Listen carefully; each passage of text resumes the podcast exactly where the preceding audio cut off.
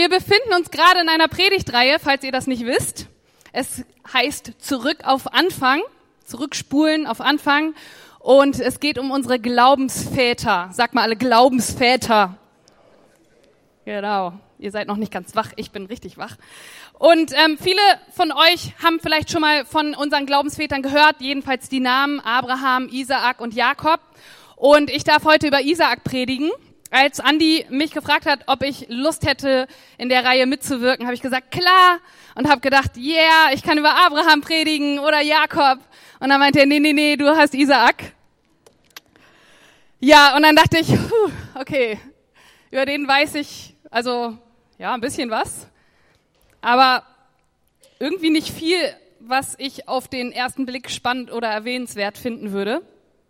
Und dann dachte ich, hm, okay, ich gucke ihn mir vielleicht nochmal an, vielleicht öffnet mir ja Gott sein Wort und mir fallen tausend Dinge ein. Und ja, mir sind ein paar Sachen eingefallen und die möchte ich mit euch teilen. Aber zuerst möchte ich euch eine Bibelstelle vorlesen, die ist recht lang und wir stehen auch meistens dazu aus, auf, meine ich. Wenn ihr Lust habt, dann könnt ihr das jetzt tun.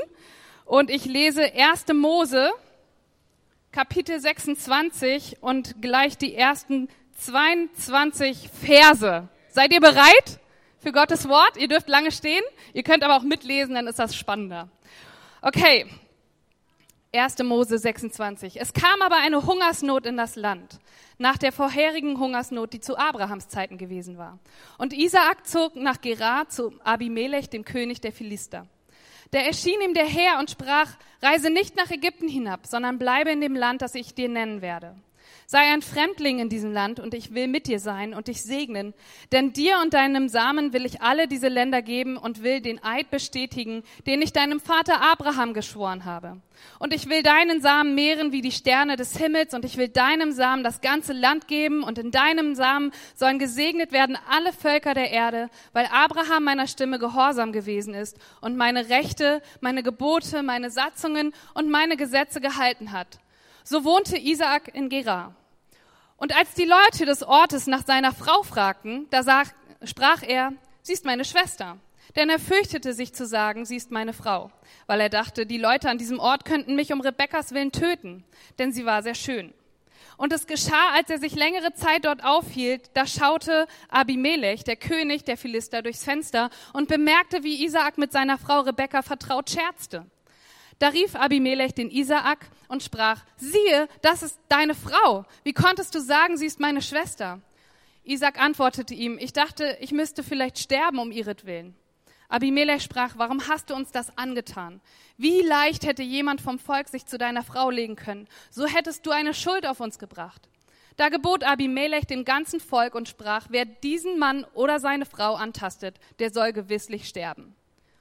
Und Isaak säte in dem Land und erntete im selben Jahr hundertfältig, denn der Herr segnete ihn. Und der Mann wurde reich und immer reicher, bis er überaus reich war, und er hatte Schaf- und Rinderherden und eine große Dienerschaft. Darum beneideten ihn die Philister. Alle Brunnen aber, die die Knechte des Vaters zu Abraham, seines Vaters Zeiten gegraben hatten, hatten die Philister verstopft und mit loser Erde gefüllt. Und Abimelech sprach zu Isaak, geh fort von uns, denn du bist uns viel zu mächtig geworden. Da zog Isaak fort und lagerte sich im Tal Gerar und wohnte dort. Und Isaak ließ die Wasserbrunnen aufgraben, die sie zu Zeiten seines Vaters Abraham gegraben hatten und die Philister nach dem Tod Abrahams verstopft hatten. Und er nannte sie mit denselben Namen, mit dem sein Vater sie benannt hatte. Auch gruben Isaaks Knechte im Tal und fanden dort einen Brunnen lebendigen Wassers. Aber die Hirten von Gerar stritten sich mit den Hirten Isaaks und sprachen, das Wasser gehört uns. Da nannte er den Brunnen Esek, weil sie sich dort mit ihm gestritten hatten. Da gruben sie einen weiteren Brunnen, um den stritten sie auch. Darum nannte er ihn Sidna. Da brach er von dort auf und grub einen weiteren Brunnen, um den stritten sie sich nicht. Darum nannte er ihn Rechobot und sprach, nun hat uns der Herr einen weiten Raum gemacht, damit wir fruchtbar sein können im Land. Soweit Gottes Wort. Ihr habt durchgehalten, sehr gut. Ihr könnt auch stehen bleiben, wenn ihr wollt, aber ihr könnt euch ja hinsetzen. ich bleib stehen. So, Isaak, habe ich gedacht, ist so ein bisschen das Mittelkind von unseren Glaubensvätern. Es ist zwar jetzt nicht so ein Geschwister, also es sind ja eher Generationen, ne? also, aber als ich so darüber nachgedacht habe über Isaak, habe ich gedacht, er ist so ein bisschen das Mittelkind. Kennt ihr diese Klischees, die man über so Erst-, Zweit-, Drittgeborene sagt? Also der Erstgeborene, der wird immer so ein bisschen behütet. Alles ist noch so ein bisschen, oh, das Baby muss man ja, pflegen und das darf bloß nicht vom Wickeltisch runterfallen und man, man ja, bringt alles in dieses Kind hinein und möchte ihm alles beibringen und nimmt sich ganz viel Zeit und so wächst das Kind heran und ist halt sehr ja, eigenständig, eigenwillig vielleicht auch und ehrgeizig, sehr verantwortungsvoll. Und dann kommt so das zweite Kind, wenn es dabei bleibt, ist das zweite Kind eher sehr frech, das letzte Kind.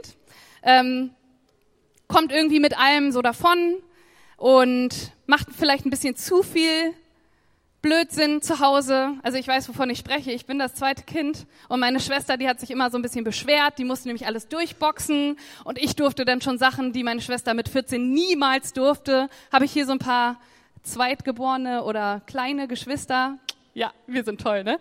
Ähm, und, und wenn dann noch ein drittes Kind dabei ist, das dritte, also das zweite von den dreien, dann merkt man ganz oft, dass dieses Kind so ein bisschen das vergessene Kind ist. Also die Eltern würden natürlich sagen, nein, wir vergessen doch unseren zweiten nicht, aber man kümmert sich so sehr um das erste Kind und das zweite Kind ist so frech, dass, dem muss man immer ein bisschen hinterherrennen, dass das zweite so ein bisschen ja, auf der Strecke bleibt manchmal. Und man nennt es auch Sandwich-Kind. Kennt ihr das? Habt ihr das schon mal gehört? Ist hier ein Sandwich-Kind unter uns? Ah, Gott liebt euch. Ähm naja, und Isaak hat im ersten Buch Mose, wenn wir so lesen, so ein bisschen diese Sandwich-Rolle, ist mir aufgefallen. Letzte Woche haben wir von Abraham gehört und haben so ein bisschen so gehört, wie er so der Vorreiter ist. Er ist so der Vater der Nation.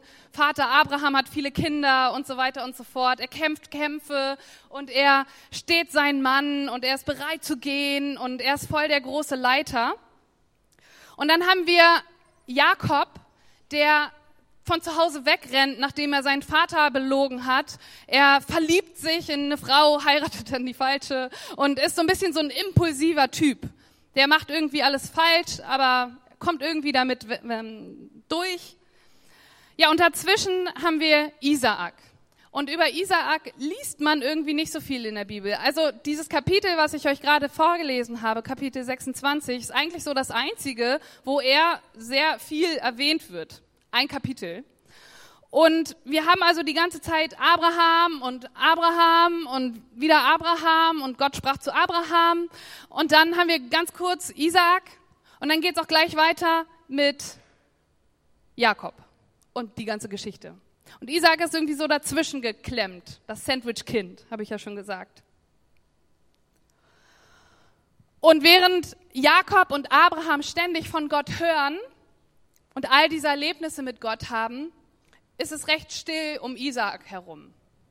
Und ich glaube, das ist auch so ein bisschen Isaaks Problem, dass es so still um ihn wird, wenn es um Gott geht.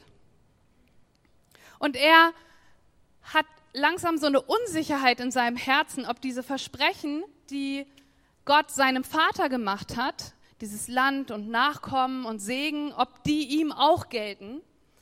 Und wir als Leser, wenn wir, wenn wir diese Geschichte lesen und uns da durcharbeiten, denken auch, was ist eigentlich mit Isaak? Wann spricht denn der Herr zu ihm? Abraham ist irgendwann gestorben und man fragt sich, sind diese Versprechen jetzt mit Abraham gestorben oder gehen die irgendwie weiter? Und Isaak ist sich unsicher und sagt, ich weiß, dass Gott meinem Vater treu war, aber ist er auch mir gegenüber treu? Und ich habe mich halt, wie gesagt, in meinen Vorbereitungen über Isaak ein bisschen an sein Leben erinnert. Und alles drehte sich ja bei Abraham und Sarah, seiner Frau, um diesen Sohn, der kommen soll, um dieses Erbe, der kommt. Und die ganze Zeit hört er als Kind wahrscheinlich diese Geschichten darüber, dass Gott zu Abraham gesprochen hat und dass er ihn mit Nachkommen segnen wird, mehr als die Sterne am Himmel und Sand am Meer und, und dass endlich dieser Sohn kommen soll. Und bis es dann soweit ist, dass Sarah endlich schwanger wird, es vergehen Jahre, sie ist 90 und die haben schon aufgegeben und alles andere versucht, aber dann wird sie schwanger und Isaac kommt auf die Welt. So der, der goldene Sohn. Kennt ihr so ähm, der König der Löwen, wenn so das Kind nach oben gehalten wird und die Sonne scheint drauf und dann fangen alle an zu singen. So stelle ich mir das so ein bisschen vor. Und er war also dieser Schatz seiner Eltern und die ganze Nachbarschaft hat auch davon gehört. Die waren so, wann, was passiert mit diesem Jungen? Und wahrscheinlich hat sein Vater ihm, als er dann endlich da war, auch immer so erzählt, Junge, weißt du noch, ich muss dir erzählen, nee, weißt du nicht, ähm, als der Herr zu mir gesprochen hat, dass ich noch mal einen Sohn bekommen werde. Das war der glücklichste Moment und als du dann da warst und wer weiß, was noch passiert. Und er hört das und denkt, fühlt sich gut. Ich bin was Besonderes. Und seine Mutter erzählt ihm vielleicht die Geschichte, wie er seinen Namen bekommen hat, dass der Herr persönlich, drei Männer sind gekommen, einer davon soll der Herr gewesen sein, zu, zu Abraham gesagt haben soll im anderen Zelt, in einem Jahr wird deine Frau schwanger sein. Und die hat so laut gelacht, weil sie 90 Jahre alt war. Sie war, wie soll das denn gehen? Hat ein bisschen zu laut gelacht und der Herr hat das gehört und sagt, weil du so gelacht hast, nennen wir deinen Sohn Isaac, was Lachen heißt. Das war vielleicht so ein bisschen so eine Strafe, aber auch vielleicht so eine Vorbotschaft dessen, was für eine Freude eigentlich kommen soll, dass Isaak Lachen bedeutet. So, das hat er alles gehört und all diese Geschichten haben ihn bestimmt in Staunen versetzt. Was hat Gott eigentlich mit mir vor? Ich bin der versprochene Sohn und Gott hat durch mich irgendwas Großes vor. Und ich glaube, wenn ich Isaak gewesen wäre, dann hätte ich mich irgendwann gefragt, wann spricht Gott denn zu mir? Wie geht's jetzt weiter? Jetzt bin ich da. Wuhu!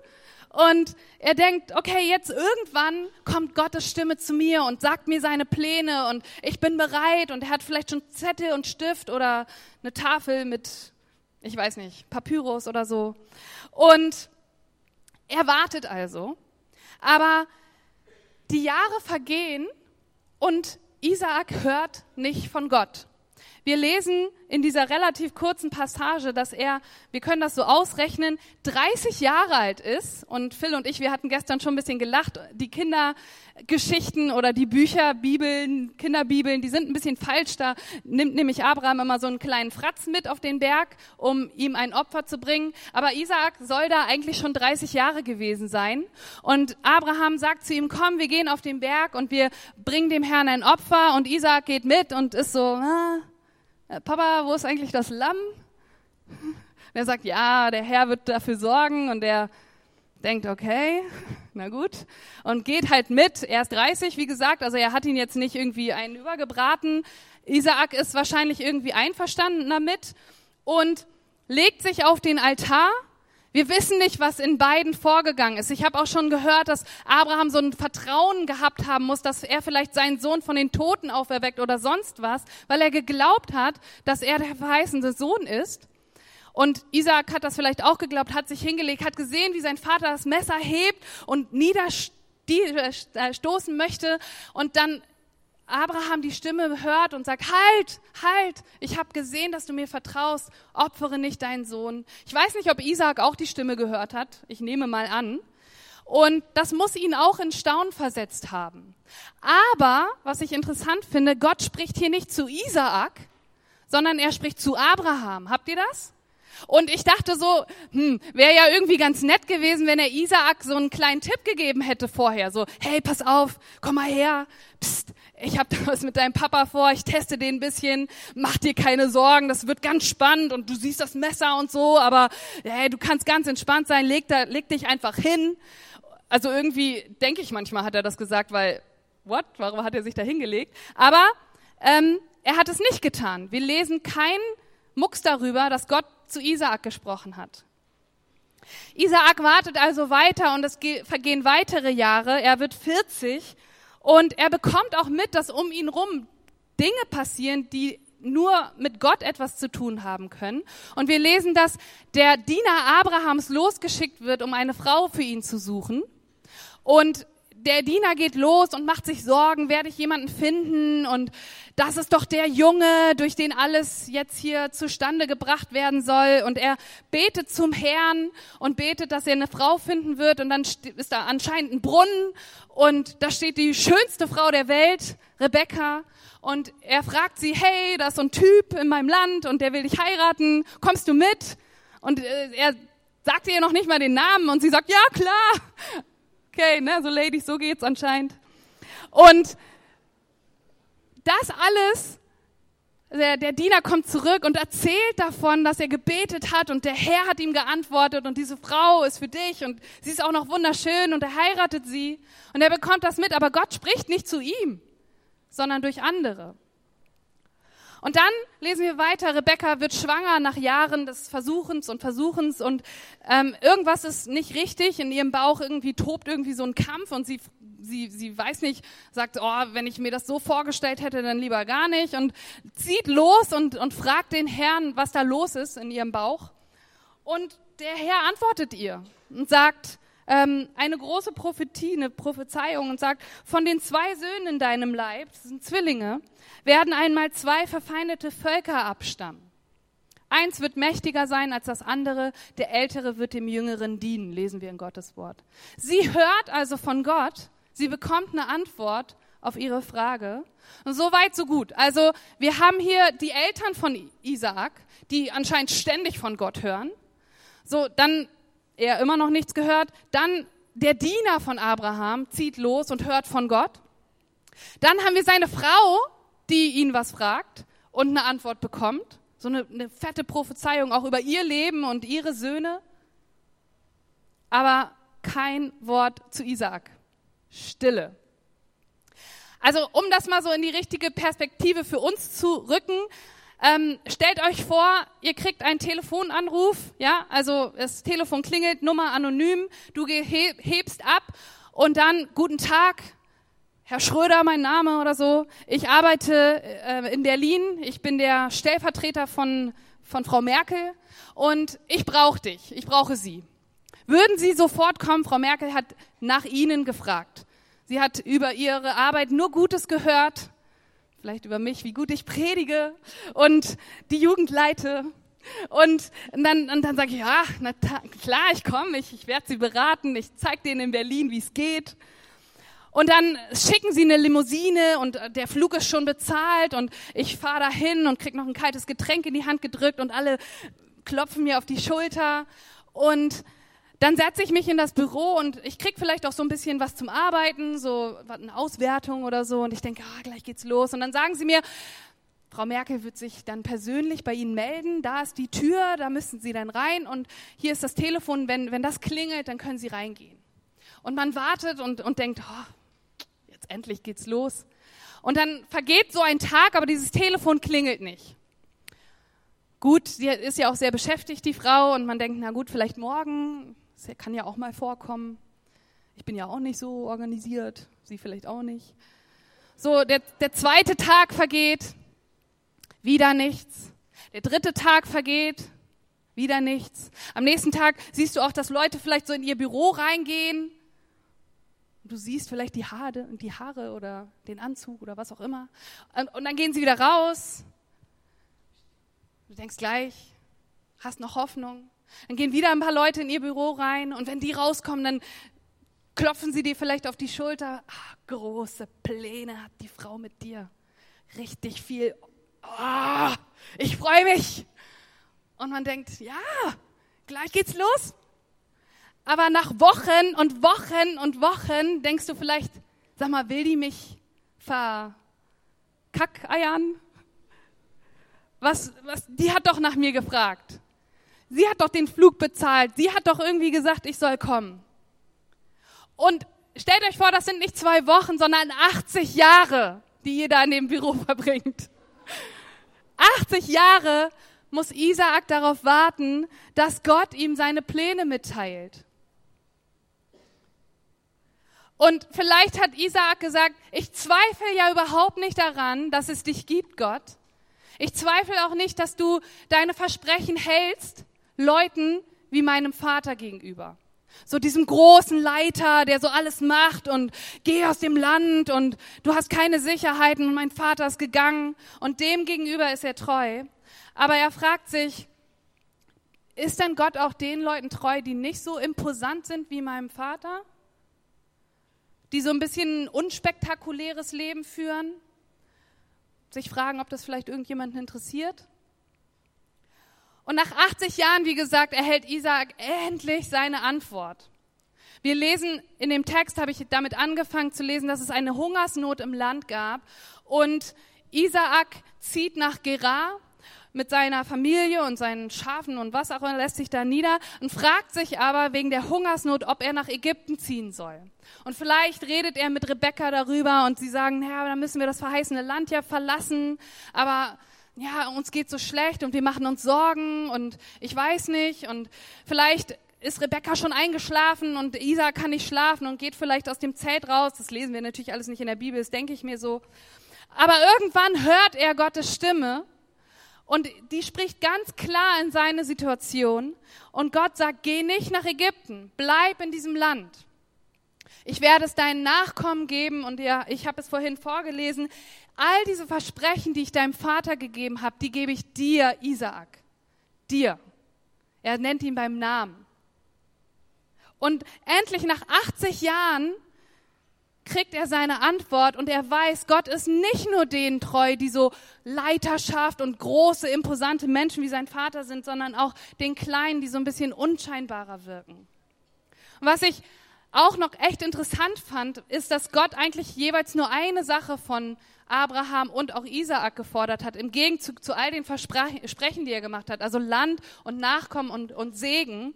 Bei Abraham, wisst ihr noch, was das war, was Andi ständig gesagt hat letzte Woche? Was sollte er machen? Ah, nochmal lauter. Geh.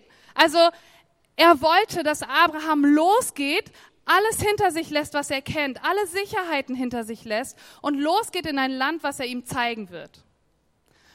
Und Abraham hat das getan und von Isaak fordert er auch eine Sache und das ist aber nicht geh, sondern was?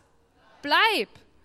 Und auch das hatte so seine ja, Schwierigkeit, weil Isaak, wir lesen, da ist eine Hungersnot und er denkt, eigentlich geht's mir da besser. Da soll mehr zu essen sein, da ist mehr Sicherheit, da ist mehr Security oder so. Und er, er denkt darüber nach, aber Gott spricht in die Situation und weil nach 80 Jahren endlich diese Stimme kommt, ist er so, okay, ich bleibe, ich bleibe in diesem Land.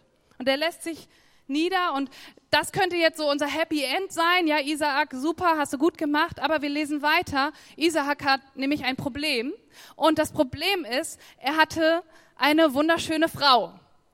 Also manch einer von euch könnte jetzt vielleicht sagen, ja toll, das ist ja ein tolles Problem. Wenigstens hast du eine. Oder, naja, ist ja schön, wenn sie gut aussieht.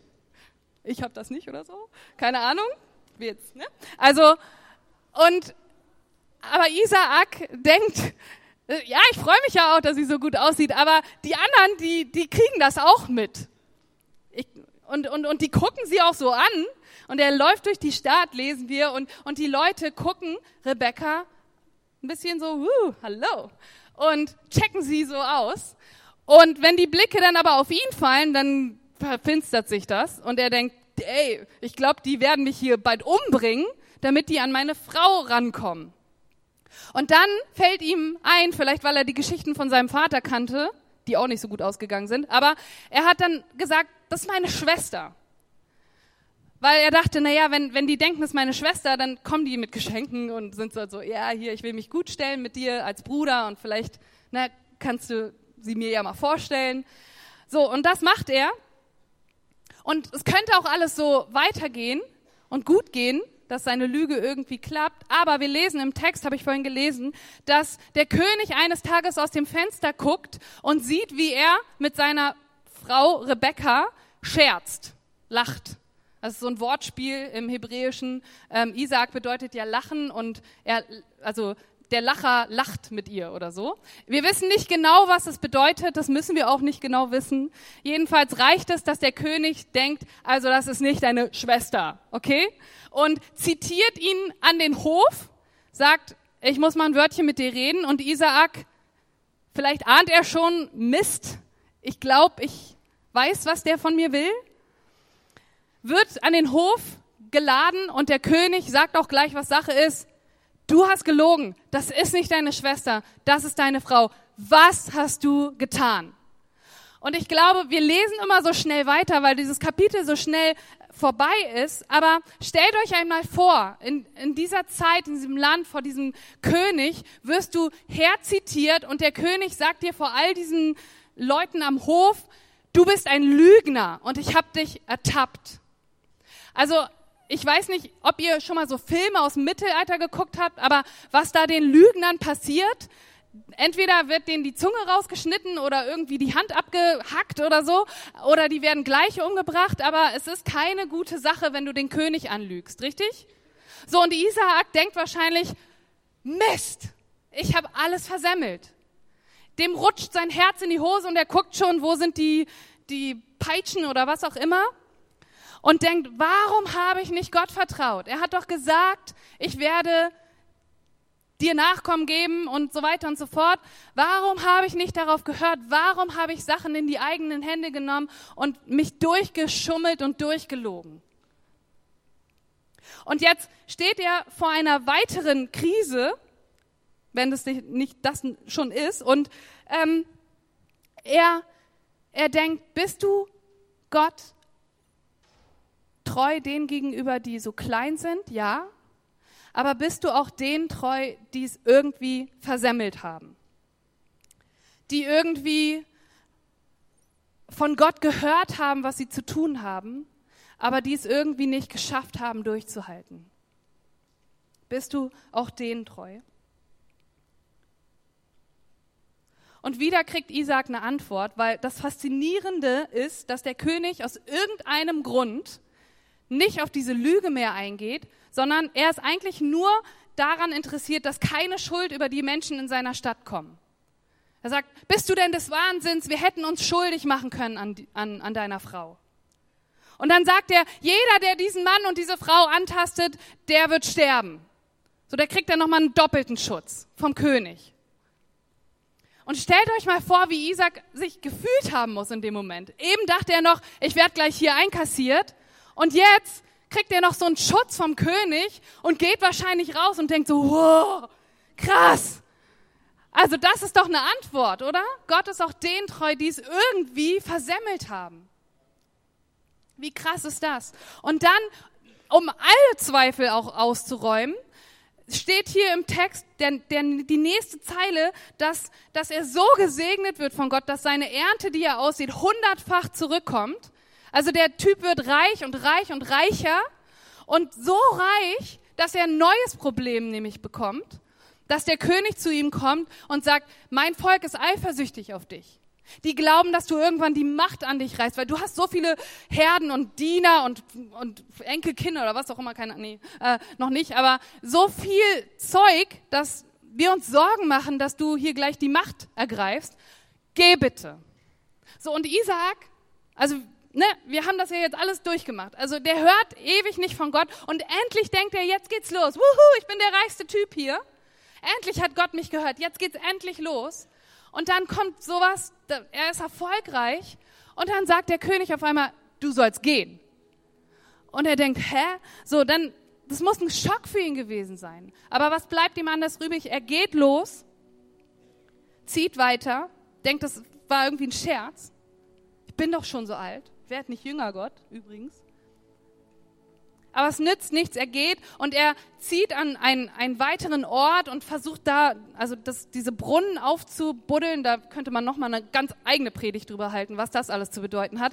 Aber jedes Mal, wenn er diese Brunnen öffnet, kommen, kommen die Leute aus dem Land und sagen, hier könnt ihr nicht bleiben hier könnt ihr nicht bleiben, schütten das wieder zu und streiten sich und Streit entsteht und er zieht immer weiter und wieder sind Leute gegen ihn und er zieht wieder weiter. Also das müsst ihr euch mal vorstellen mit diesen ganzen Schafen und alles. Die hatten ja keine Autos oder Umzugswagen oder so. Das muss alles so ein Durcheinander gewesen sein. Und er denkt, war's das jetzt? Gott, ist das nur so ein kleiner Moment? Und er denkt, scheinbar sind alle gegen mich. Und dann fragt er sich, Gott, bist du mir auch treu, wenn alle gegen mich sind? ich, ich vertraue dir ja. Du siehst mich, aber es klappt nicht. Nichts, was ich berühre, funktioniert. Bist du auch denen treu? Oder nur so den Erfolgreichen, die sich durchkämpfen und durchboxen können, stärker sind als ich? Und dann kommen sie an einen Ort, wo sie wieder Wasser finden und dann warten sie ein bisschen. Und dann warten sie noch ein bisschen, noch ein bisschen. Dann bauen sie vielleicht das kleinste Zelt auf, wo der Hund drunter schläft. Und nichts passiert. Und endlich traut er sich zu feiern und zu sagen, Gott, hier ist das, wo du Land gemacht hast für uns. Er nennt den Brunnen so. Raum gemacht, freier Raum weil Gott uns Land gegeben hat. Und er könnte jetzt feiern und sagen, guck mal, ich bin der große Held und guck mal auf mich, ich hab's geschafft und ich hab durchgehalten. Aber das hat, Gott hat ihm so ein bisschen gebrochen von all dem. Und er sagt jetzt, Gott hat mir Raum gegeben. Das ist seine Antwort auf seine dritte Frage von Gott. Ich bin auch da, wenn scheinbar alle gegen dich sind. Oh, ist das cool, oder? Und Isaak hat endlich gelernt, dass Gott denen treu ist, die unscheinbar sind, denen treu sind, die auch versagen und denen treu sind, wo scheinbar alle gegen sie sind. Und ich finde das so, so, so genial, wenn wir von unseren Glaubensvätern lesen, dann sehen wir, dass, dass sich ihr Leben so und so Versprechen dreht. Gott hat ihnen Land versprochen und Nachkommen und Segen. Und alles dreht sich darum, ob er seine Versprechen halten wird. Aber die andere Frage, die so ein bisschen dahinter steht, auf die ich hinaus will, ist, glauben Sie ihm, dass er seine Versprechen hält? Und manche hier von euch können sich vielleicht mit Abraham identifizieren, ne? so dieser große Leiter und mein Leben ist sehr öffentlich, alle gucken auf mich und ich, ich muss das durchboxen und Gott war mir treu. Aber ich glaube, viel mehr können wir uns mit Isaak identifizieren, oder? Also niemand äh, in meiner Straße weiß, wer ich bin. Meine Nachbarn vielleicht und die mögen mich, glaube ich, auch nicht so gerne. Und denen ist es pups egal, was ich hier mache. Und vielleicht können wir uns ein bisschen mehr mit, mit, mit Isaak identifizieren. Und der hat sich mit der Frage beschäftigt, ob die Versprechen, die seinem Vater galten, auch ihm galten. Würde Gott weiterhin treu sein? Und die Antwort ist, durch diese Geschichte, die wir durchgegangen sind, ja, Gott ist seinen Kindern treu. Und nicht nur so den Imposanten und den Erfolgreichen ähm, und die mit den guten Beziehungen, sondern der ist allen seinen Kindern treu. Und ich glaube auch unsere Leben, die drehen sich ja um die Versprechen, die Jesus uns gemacht hat. Ne? Geht ja weiter ähm, dass wir Vergebung bekommen für unsere Sünden, dass wir Frieden haben, wenn wir Gott darum bitten, dass wir ewiges Leben bekommen, dass wir irgendwann mal die Ewigkeit mit ihm verbringen. Und dass wir einen neuen Körper haben und unsere Schmerzen aufhören. Und dass es uns gut geht und dass Gott uns segnen möchte. Manche von euch aber sitzen hier und denken, ich habe überhaupt gar kein Problem damit zu glauben, dass Gott treu ist oder dass er existiert, aber ich merke davon gerade nichts in meinem Leben. Und vielleicht fühlst du dich wie Isaac am Anfang so unscheinbar. Alles um dich herum, die Menschen, die kriegen irgendwie eine, ähm, eine Beförderung oder die, die kriegen äh, drei Kinder und ähm, haben schon irgendwie 50 Ehejahre hinter sich und du denkst, okay. Und du findest vielleicht keinen Job und du fühlst dich irgendwie vergessen. Gott gelten diese Versprechen, auch mir diesen Segen. Oder du, du hast vielleicht komplett versagt. Gott hat zu dir gesprochen und du, du weißt, du sollst etwas Bestimmtes tun oder etwas Bestimmtes lassen, aber du schaffst es nicht. Du traust dich nicht. Oder du kannst es nicht lassen. Du fühlst dich als kompletter Versager. Oder du denkst, du sitzt hier und denkst, Gott, irgendwie sind alle gegen mich. Alles, was ich versuche, klappt nicht. Irgendwie wird mir immer ein Bein gestellt. Irgendwie spielt mir das Leben immer hart mit. Alles, was ich versuche, alle sind gegen mich. Menschen, die Welt, du. Und du fragst dich, ist Gott treu? Und ich glaube, Gott will dir, nee, ich weiß, Gott will dir heute Morgen sagen, ich bin immer noch derselbe Gott. Wisst ihr, ich liebe diese, diese Vorstellung von Gott, die er sagt, ähm, dass er der Gott Abrahams, Isaaks und Jakobs ist. Er stellt sich so vor. Ich bin dein Gott, der, der Gott Abrahams, Isaaks und der Gott Jakobs. Weil er immer noch der gleiche ist, Leute. Und er will uns heute Morgen sagen, schau mal in die Bibel. Da sind so viele unscheinbare Leute und ich habe die rausgepickt und sie zur Hauptrolle befördert. Und dann sehen wir die Geschichte und da gibt es so viele Leute, die komplett versagen. Erinnert euch an die, die Bibelgeschichten, an die Geschichten, die ihr kennt. Ja, wir glauben, das sind Helden, aber Mose hat jemanden umgebracht. David auch. Der hat sich schuldig gemacht. Gideon war voll der Angsthase. Und ja, hier Petrus, der hat Jesus nicht einmal, nein, nicht zweimal, sondern dreimal verleugnet. Die Bibel ist voll mit Geschichten, wo Leute komplett versagt haben. Und Gott schreibt trotzdem Geschichte mit ihnen. Amen. Und heute Morgen ähm, sagt er auch, hey, auch wenn alle gegen dich sind, in Römer 8, 31 steht, wenn Gott für uns ist, wer kann gegen uns sein? Amen. Und Gott möchte uns das immer wieder zusprechen. Er ist immer noch derselbe Gott. Und wenn du heute Morgen gekommen bist und dich gefragt hast, ist Gott auch mir treu? Dann dreh doch mal die Frage um, wie, wie ich es vorhin gesagt habe. So, glaubst du, dass er dir treu ist? Weil alles, was er uns in seinem Wort geschrieben hat und alles, was wir jeden Morgen, äh, jeden Sonntag hier predigen, ist, dass er der treue Versorger ist. Das haben wir vorhin auch gesungen. Ich fand das so cool. Und er möchte dich segnen. Und ich will für euch beten. Und wir machen das immer so, dass wir aufstehen und ähm, ja, genau, mach das doch mal bitte. Und ich weiß nicht, ob Gott heute Morgen zu dir gesprochen hat. Ich weiß nicht, in welcher Situation du steckst. Ob du dich als Versager fühlst oder ob du dich übersehen fühlst oder ob du dich so fühlst, dass du ähm, irgendwie alle gegen dich hast und nichts, was, was du versuchst, irgendwie dir gelingt. Aber Gott sieht dich. Gott ist tagtäglich, jede Sekunde deines Lebens bei dir und ruft dir immer wieder zu, ich bin da und ich bin treu und ich habe einen Plan mit dir, auch wenn du den nicht siehst. Und ich halte meine Versprechen, auch wenn du es gerade nicht spürst. Und macht doch mal eure Augen zu und wir wollen so einen Moment schaffen, wo wir so ein bisschen Privatsphäre schaffen, alle Augen zu und vielleicht nach unten gucken, wenn es dir hilft. Und ich will die Frage heute Morgen stellen, wenn du heute Morgen hierher gekommen bist und du kennst diesen Gott noch nicht, diesen Gott, von dem ich heute Morgen gesprochen habe, der, der die Versprechen hält und der sagt, ich sehe dich. Ich habe einen Plan mit dir. Ich habe dich nicht vergessen. Ich will dich, ich sehe dich und ich habe Großes mit dir vor. Und für mich bist du dieser goldene Junge oder diese goldene Tochter. Und du möchtest diesen Gott kennenlernen, dann ist heute deine Gelegenheit, dass du jetzt mutig sein kannst und die Hand ganz weit nach oben streckst. Und das kannst du jetzt machen. Jetzt deine Entscheidung treffen für diesen Gott. Streck deine Hand hoch, damit ich sehen kann. Dankeschön. Cool. Und ich will für dich beten und ich will Gott dafür danken, Herr, dass du, du siehst uns, Jesus. Du weißt ganz genau, durch welche Sachen wir gehen. Du weißt jeden unserer Träume, jeder unserer Gedanken ist dir kein Geheimnis, Herr. Und ich danke dir für meine Geschwister hier vor mir. Und ich danke dir, dass du sie ermutigen möchtest und dass du sie zu dir ziehst. Und Jesus, ich bitte dich, dass wir weitere Schritte gehen, dass wir anfangen, dir zu vertrauen und sagen, mein Gott ist für mich, wer kann gegen mich sein? Und Jesus, bau du die Herzen wieder auf und zieh du die Menschen zu dir, die dich noch nicht kennen. Amen.